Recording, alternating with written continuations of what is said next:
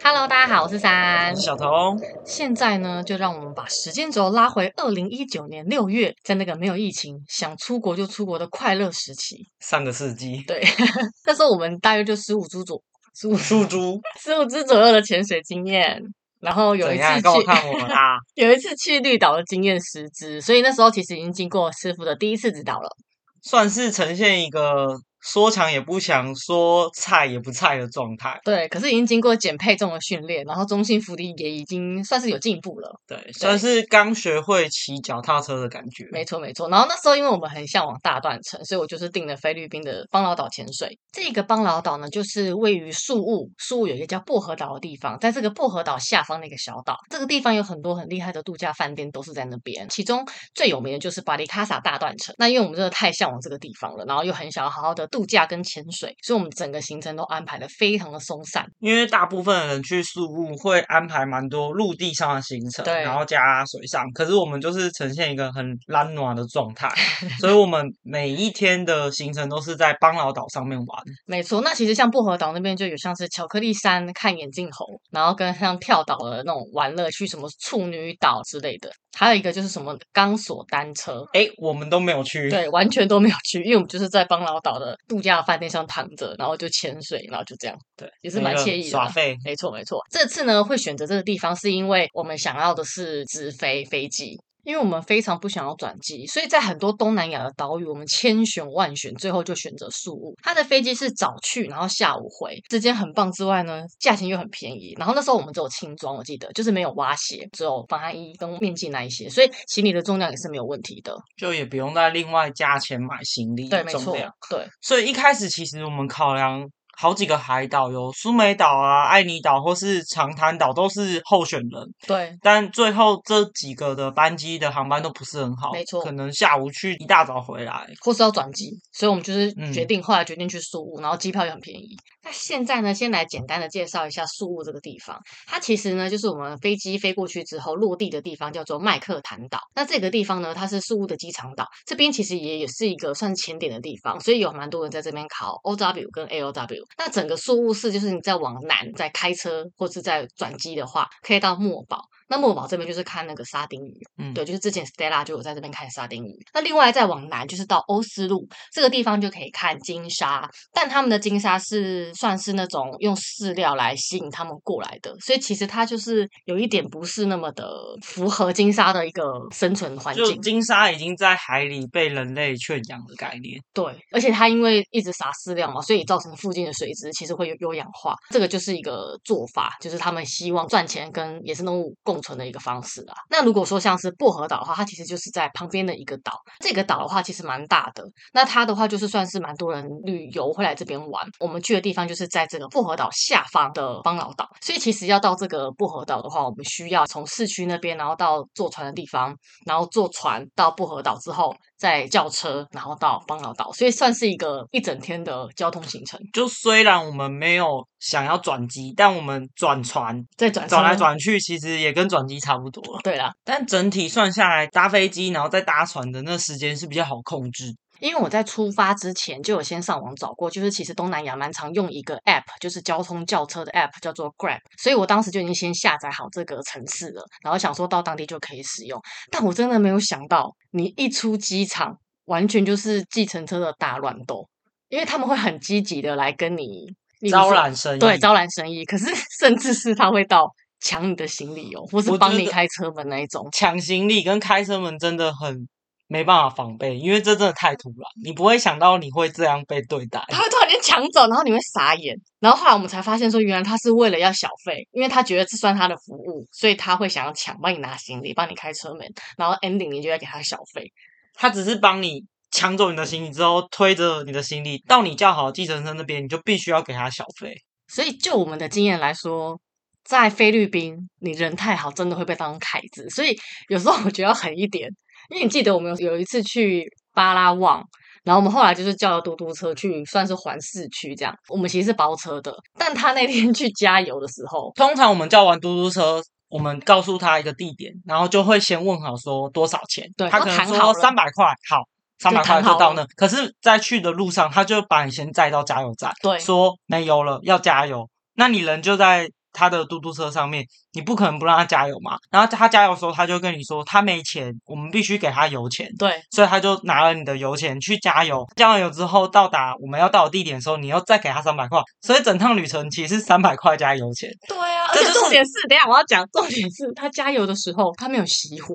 你知道多可怕吗？那个嘟嘟车是那种好像挡车，然后比挡车破旧大概两百倍吧。然后他把那个油箱打开的时候，那个车都在噔噔噔噔噔噔噔，直然接后加对。所以那时候我们就傻眼，然后互看，想说呃是很可怕，因为它如果爆炸，我真的觉得很可 怕。那时候抱持着一种，就是如果等下发生什么事，也只能咬着牙了，就让它发生了。对，所以就是跟我们要油钱，那就给吧。还有一次我们去泰国，然后我们当时在台湾已经先跟台湾当地的旅行社订了一个泰国的一个旅行，当时那个旅行是去看萤火虫，然后我们在台湾就是跟呃饮料旅游订的。然后我们当时到那边当地集合之后上船，我们已经缴了旅费。然后上船之后呢，这个船夫就把我们带到一个更大的船，他就告诉我们说给钱，它是我们停在更大的船的旁边，然后要我们每一个人再缴包多少钱，是船上的每一个人都要缴这应个钱。该台币大概五百块左右。对对，蛮多的，我觉得。然后他就一直讲说是什么登船费还是什么费，可是当时我们跟这个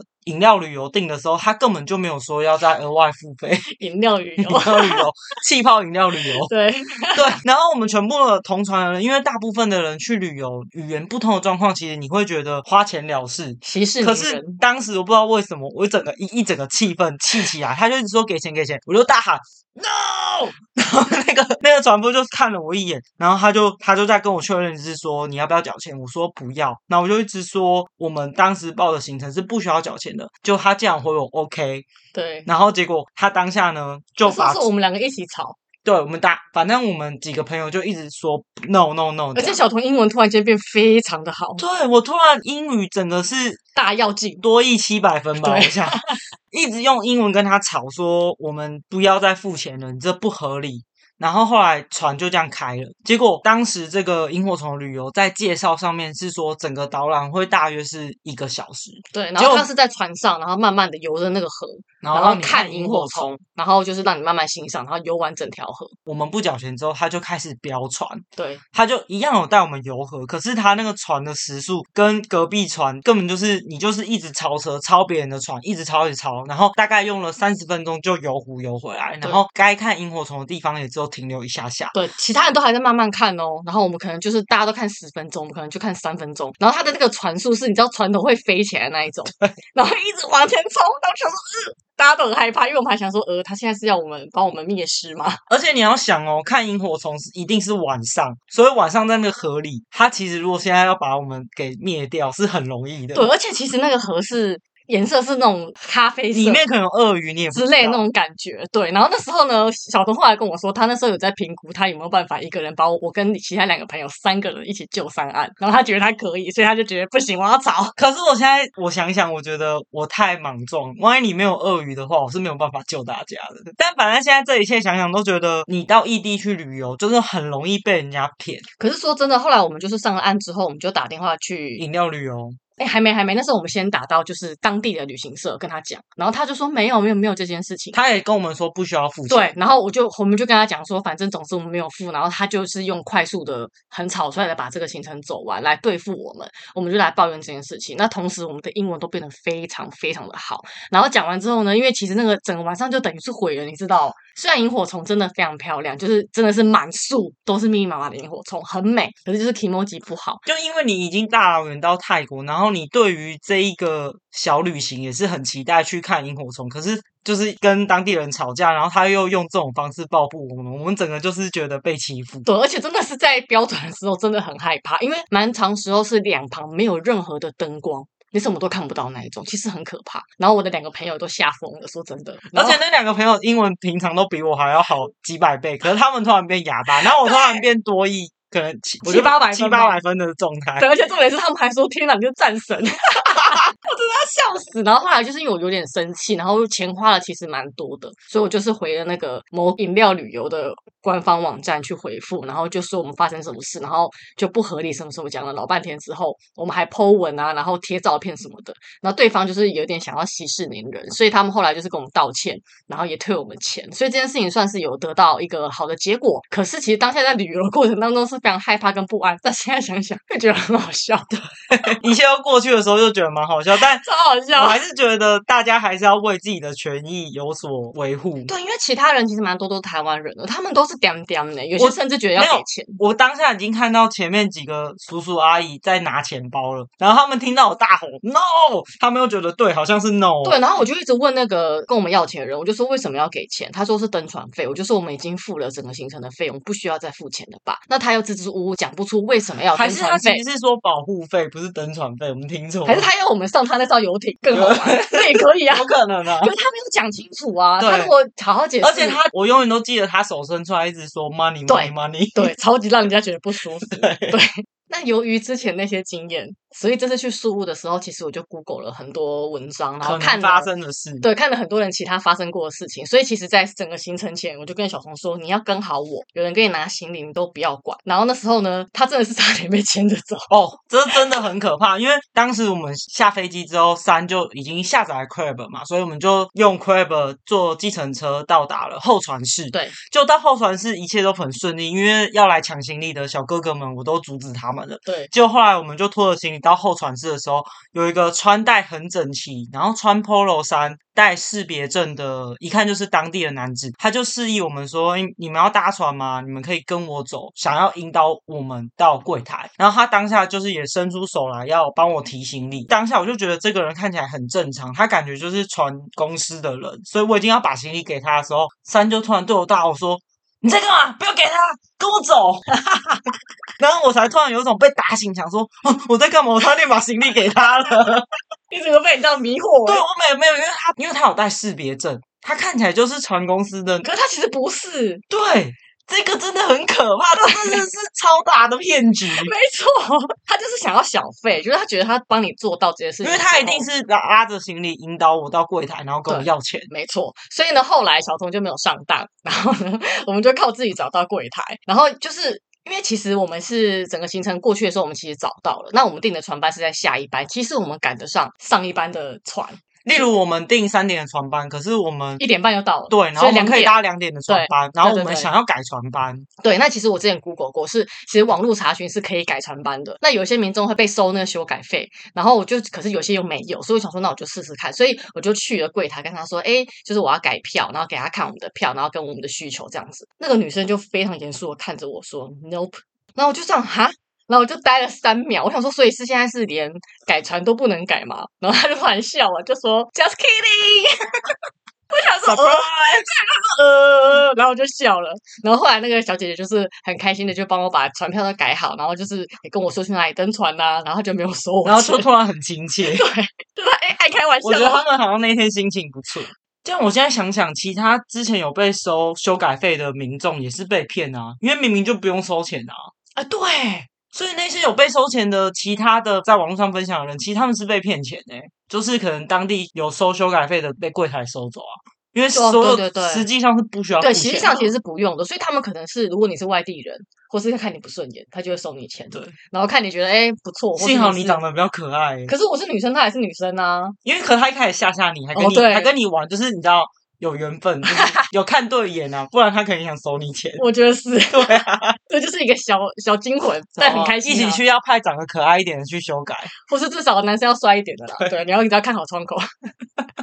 那像你搭这个船啊，你的行李呢是在需要去托运的，就很像搭飞机，你需要先去一个托运站，然后他会帮你绑那个行李条，然后进行托运，而不是像绿岛那样，你可以直接拖着你的行李，然后放在后面空旷的空间。在去之前也有也有做过功课说，你如果搭乘商务舱的话，你是可以直接把行李搬到二楼，对商务舱在二楼，然后椅子也比较大。对，比较舒服，所以我们就是果断的买了商务舱，就是上船前，就是其实每个人就是你在拖行李进去的时候，他都会挡住你，然后我就会给他秀我的那个商嗯商务务舱舱的的那个 pass 对，然后他就会看了我，然后看了行李，然后再看了我们两个一下，就让我们过去。你要很从容，觉得我就是要把行理李所拿当然我就就是是要推去二楼，对我不需要，你我是千万不可以有任何迟疑，对我是贵宾，对你不可以有任何迟疑，然后你要就是你知不然道，他就会叫你去托运。对，有一个态度在，所以呢，我们就是直接就顺利的扛上二楼，没有被收费。然后这种时候下船之后，你就可以快速的把行李带走，然后就对离开，就不然你用还要等去等行李。对，因为等等行李真的会蛮花时间的。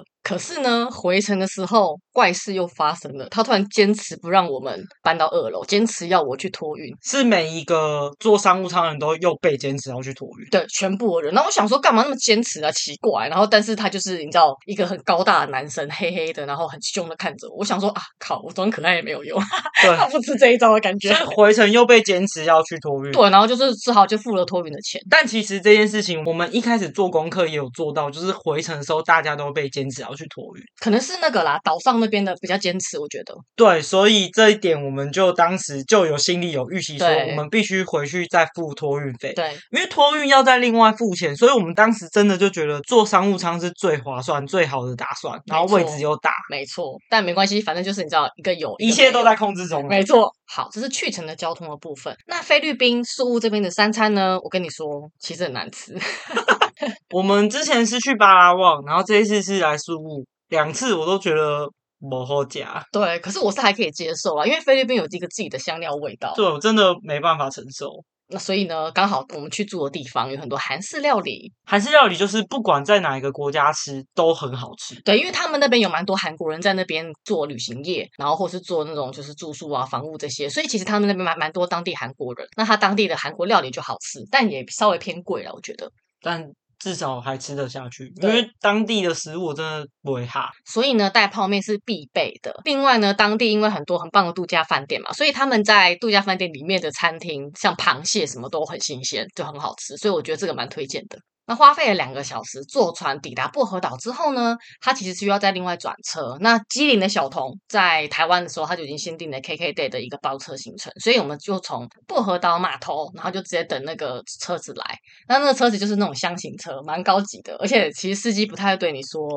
奇怪的话，所以我觉得很棒。他其实有推荐我们一些当行地的程行程，但是对都是很有礼貌、很客气，对，，然后他会贴一嗯些旅游行程在你的座位前面，然后跟你闲聊给一你下。参考，你对要你就跟他订，不对要他也不会强迫推对销。因为我们是潜水行程，所以后来就没有跟他订。可是如果说以后就是有这种一天 free 的时候，其实我会蛮愿意订这种包车行程，因为它司机相对礼貌，然后又开车也比较安全，所以我觉得哎这个还不错而。且你出码头之后，他会带着你的名字的牌子去接你，所对以你会很安心，你免于真的被当地的其他旅行社攻击，要把你抢走任何东西。很可怕，真的很可怕。对，交通大乱斗就到现在就暂时结束了。因为我们就平安抵达饭店了。没错。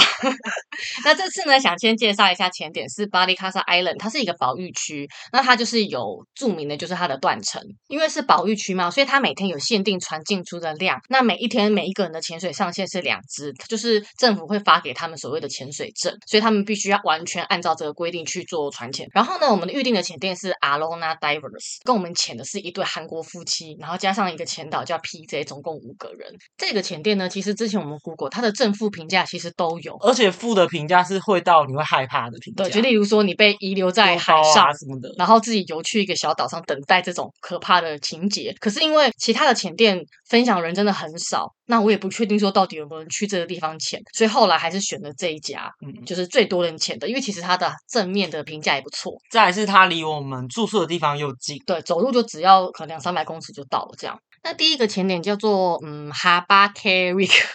就是 反正就是一个断层，然后叫哈巴 K，就是按照 KK 音标发音。 对，我不知道，随便乱念。这个地方是位于巴黎卡萨 Island 右上的小岛的一个点。第一次就撤前嘛，所以我就是一下的时候我就看到了五米左右的沙底，就蛮漂亮的这样子。然后因为我就是下潜比较快，所以我就是一到海底之后，我就在那边等，然后我就看到诶小童还在慢慢下来，然后呢，那对韩国夫妻不知道在挣扎什么，一直在水面上挣扎，然后感觉好像很激烈，我就这样看着就他们，看到老公一直在帮老婆就拉扯的状态，就不知道在干嘛。对，对，然后就看到前导呢，他就是一手抓着船，然后身体在海里，然后对着我比 stop，叫我不要动的姿势。然后呢，他还没有穿装备哦，我说嗯怎么那么惬意？然后就在水面上慢慢的穿装备。然后呢，这个地方的能见度大约十五米，水温是非常舒服的三十度，就一直看着他们在等。然后小童就慢慢的到我旁边放空五分钟，终于就是集合完成。然后就出发。这个地方它沙地上面会有一些一些礁石，然后上面的珊瑚跟鱼类都蛮漂亮的。就是一开始我觉得哇，好美哦，因为阳光透下来。我们穿过沙地之后呢，跨过一群各式珊瑚之后。就直接是断层。所以说真的，要过到断层的那一面当中，你会看到前面就是完全大蓝海，没有任何东西。过去的那一刹那，其实我心里就是有抖一下。当时那因为那边密密麻麻就是各式的软珊瑚跟鱼群都在那个断崖上面，就是超级漂亮。这边我真的觉得中性浮力要很好，因为你等于是自己一直悬浮在固定的高度，然后去欣赏这个断崖上面的珊瑚生物，所以你要控制在一定的高度，不能上上下下。因为当时我们是处于绿岛刚回来，然后属于要强不强，然后也不要会太弱，对，所以当时其实我一直还在摸索说。我要怎么去控制自己的身体？有时候你学的越多，你反而想越多。所以其实当时我的状态是，我觉得我好像没有办法固定在某一个高高度度，对，哦但我也不会说急剧的上下，但是我没办法 hold 在我要的高度。哎，反而是当时我觉得你很松哎、哦，我当时很松，因为夏浅浅其实前导就有说，跟着它的高度，然后呢，尽量靠近断崖边，可是不要撞到珊瑚，因为其实你在往大蓝海的地方有流，所以他就说要大家靠近，然后队伍不要拖太长。就等于你要靠近断层，你又不能离断层太远，因为太出去会被流带可着。是太近会撞到生物，对，对，然后你下面又很深，你根本看不到底，所以你会有一种心理压力。因为如果你控制不好，你就是直接沉到最深哎、没错，而且我那时候其实就是看着前导的高度，然后我有稍微放松一点，没有像以前那么紧张。可是小童你的状态是应该是说你会很紧绷的要 hold 住自己，对，就没办法那么放松，对不对？然后我心里一直在想，说我到底要吸气还是要吐气？哦就对等对于对就是已经呈现我有一些知识存在，然后我想要去使用，可是我又没有办法很轻松的去控制这些知识。但你我看你是没有什么状况啊，哦，我看起来是没有，可是我、对啊我的呼内吸，心我的对我整个想法一直在乱，就是你的内心很忙，很有没有很？忙，可很外面看起来很旧，嗯，那也是蛮厉害的啊、那这个地方因为有流流了，所以你真的是不用动，你就可以前进。我那时候也有一点紧张，是因为我到还底要是不要提？对，因为其实我还是习惯会踢一下，让自己有安全这感。里真的很特别，是你很像是你就是只要顾好自己的悬浮，你对就可以被流带着往前走。对，可是通常我们在台湾的经验是，通常你去个地方都是一定要踢蛙鞋，然后跟着前导啊，对这样子欣赏啊什么的。可是我当第一只下的时候，而不是这样，就是你会发现你只是跟着流在飘动的时候，真的很不习惯。我甚至有一种觉得现在在干嘛？对，就是你不能踢，其实因为你一踢，你就会超过前导，但前导其实一直提醒我们要在它后方，然后靠得很近。对，所以你知道前导嘛，所以它的中心浮力超级强，所以你就是会整个 focus 在呼吸跟中心浮力的控制这件事情上面。那除此之外呢，因为后来那对韩国的夫妻就开始失控。就是那个韩国的那位女士，就不知道为什么，她就是一直要倒在珊瑚的断层上，或是一直疯狂的踢，然后往前游，然后就不知道要干嘛。然后重点是这位韩国的先生一开始下水就掉了他的 GoPro，然后就是开始找他的 GoPro。他一下水之后，他 GoPro 掉了之后，他就一直在原地不走。然后其实当时我们已经离他有一点点距离，然后前导就发现他不走，就回去看他怎么了。对然后就是他 GoPro 掉到深深的悬崖里，对， 最深层。那应该就一百米以上了，已经嗯不是说找得到。然后，但是他又想要找，所以对当下整个旅程第一支，其实我们就呈现在要帮他找 GoPro 的状态下，就这样结束。对，第二只叫做 Pando，我帮不知他道，帮打，对，那这里是断层地形，那它的能见度大概就是也是十五米，然后也是水温大概三十度，然后也是有流。那这边就是鱼群就非常非常非常的多，然后我们还有看到就是拟态成白色珊瑚的石头鱼。然后大概就是二三十公分，就是非常可爱，就是算是个潜点的明星物种。然后海龟也很多，看起来就是很疗愈。到达沙地的时候啊，有一整片都是花园鳗，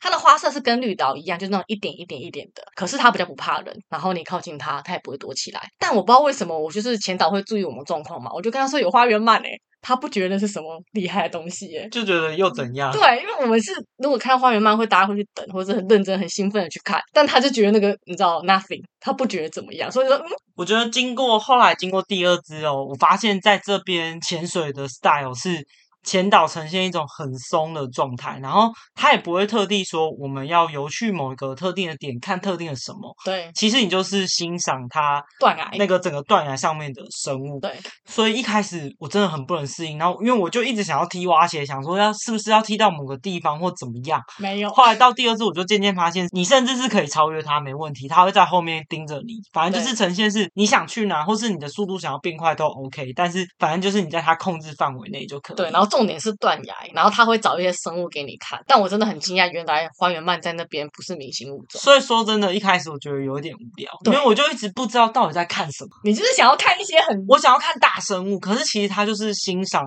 断崖上面的珊瑚啊，或是一些长出来的小东西啊什么的。对，可是我觉得它的那个鱼群的量啊，你在台湾看到一只，你在那边可以看到一千只，嗯，真的非常非常多。然后再来它的所有海底的生物，不管软硬珊瑚的多样性跟密集度都非常厉害，所以我觉得那真的对我来说是一个天堂。那个阳光洒下来，那个鱼，那个珊瑚，我真的觉得超级超级棒。而且海岛国家好像天气早上的时候都很好，没错，因为其实我们到的时候晚上是在下雨，没错，可是早上又是一个大太阳，没错。然后能见度又 OK，然后流也不会很强，对，就微微的带着就你真的很适合度假旅行。对，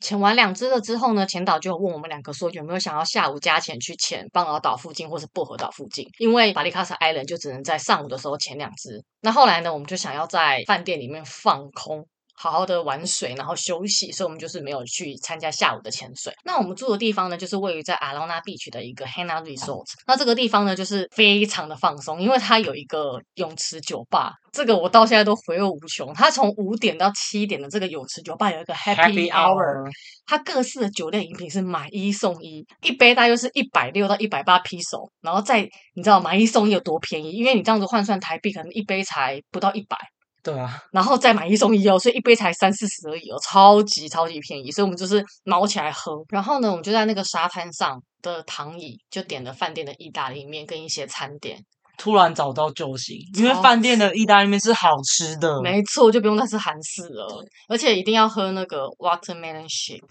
就是西瓜瓜冰冰沙沙。就整趟旅程，只要点饮料，我都会点西瓜冰沙，真的很好喝，东南亚的西瓜冰沙真的是世界真 number one 的。是世界好喝。而且这个饭店呢，它的泳池不是只有像只有一区，对它是你从你住的地方一路走到往海滩的方向走，就有两三个泳池你可以去玩，然后最后在饮料吧。往外走就是沙滩，这个沙滩虽然不是饭店私人的沙滩，是其他游客也可以去那个沙滩玩，但是这个沙滩基本上它就在你住的饭店的外面，对，所以其实你要玩泳池、玩海，你要在海那边浮潜，什么都可以。然后它的沙滩上也还有很多那种按摩，就是你可以去，就是直接在沙滩上按摩这种。我们是没有试啦，但我的他朋会友有招揽试生意，对然后他走过来，他会问你要不要按摩，如果对你要，你就趴在你原地对，趴着，他就立刻帮你按摩。对， 其实还不错。然后你再往这沙滩往后面走，晚上的时候，它都是一排的店跟酒吧。在傍晚的时候，可以看到有小狗狗在海滩那边挖一个坑，然后窝在里面睡觉，好疗愈。真的，这是一个完全就是放松度假不感，管是人还是当地的动物，大家都在度假。没错，就很放松。接着，各位就准备要去睡觉了。 好啦，期待我们下礼拜继续的分享。没错，喜欢我们的频道，欢迎订阅加分享，那也可以去留言给我，跟我们聊聊天哦。影片跟照片都会 po 到 IG，我们下次见哦，拜拜。拜拜。